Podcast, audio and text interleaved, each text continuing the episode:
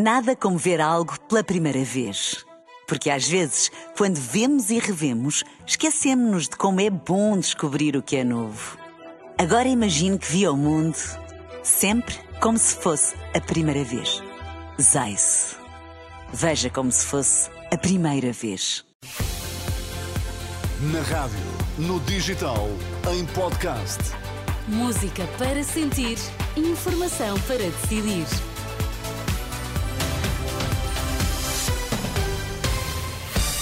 Conheça agora os principais títulos das notícias. Bastonário dos médicos apela às administrações hospitalares que informem as populações sobre os constrangimentos dos serviços. Miguel Oliveira, com fratura na omoplata, pede desculpa a Espargaró. Olá, muito boa noite. Vários hospitais do país não estão a informar as populações sobre os constrangimentos dos diversos serviços e picos de afluência. É uma denúncia do bastonário da Ordem dos Médicos que lamentam o que diz ser a falsa sensação de segurança que assim é transmitida às populações. Perante a informação prestada esta tarde pelo diretor do Serviço de Urgência do Hospital de Santa Maria em Lisboa, de que está a registar um pico de afluência nos últimos dias, Carlos Cortes pede transparência ao governo e às administrações hospitalares. Muitos hospitais têm sido reportados à Ordem dos Médicos, não informam a população que uh, tem uh, alguns uh, constrangimentos na urgência em determinadas áreas. Isso tem acontecido por vários hospitais no país que não informam devidamente a população, permitindo assim que a população, tendo esse conhecimento, obviamente, não se dirijam uh, àquele serviço de urgência, mas, enfim, que tomem uh, outra decisão de ir para um serviço de urgência que lhes possa dar que lhes possa dar essa resposta. Carlos Cortes apela ainda às administrações hospitalares que façam planos de contingência internos para responder a estes picos de afluência. O bastonário da Ordem dos Médicos prevê ainda que, em dezembro, a situação do Serviço Nacional de Saúde se possa agravar. Aquilo que poderá vir a acontecer em dezembro uh, será ainda mais gravoso daquilo que está a acontecer em novembro e que, incompreensivelmente, o Ministério da Saúde está a tentar esconder. Ora, esconder esta situação não é, uh, enfim, uh, a melhor decisão, porque uh, no que se refere à saúde, o Ministério da Saúde tem que falar de verdade para o próprio SNS estar preparado saber responder a essas dificuldades. Carlos Cortes, em declarações à Renascença. Prisão preventiva para o suspeito de homicídio de grávida de Amartosa. A medida de coação foi comunicada esta noite, no final do segundo dia do interrogatório judicial no Tribunal de Aveiro. O arguído de 39 anos está indiciado pelos crimes de homicídio qualificado profanação de cadáver e aborto gravado. Centenas de pessoas manifestaram-se este sábado em Lisboa pela libertação da Palestina, um protesto que foi acompanhado pela jornalista Ana Catarina André. Ceasefire now! Ceasefire now! Os gritos por cessar fogo em Gaza marcaram a tarde deste sábado no centro de Lisboa.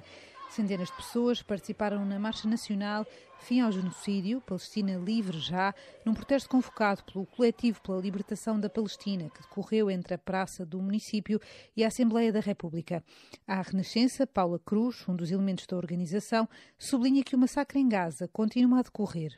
Então, esta marcha nacional é realizada pela Plataforma Unitária de Solidariedade para a Palestina, que alberga diferentes coletivos uh, que lutam pela justiça social em diferentes áreas em Portugal e que se uniram para amplificar esta luta uh, pela libertação da Palestina. Uh, e mais uma vez saímos à rua, porque já vamos no dia 43 da, da invasão de Gaza e dos ataques a Gaza, e continua o massacre a decorrer, a tentativa de limpeza étnica do povo palestiniano em Gaza a decorrer e o genocídio que não para.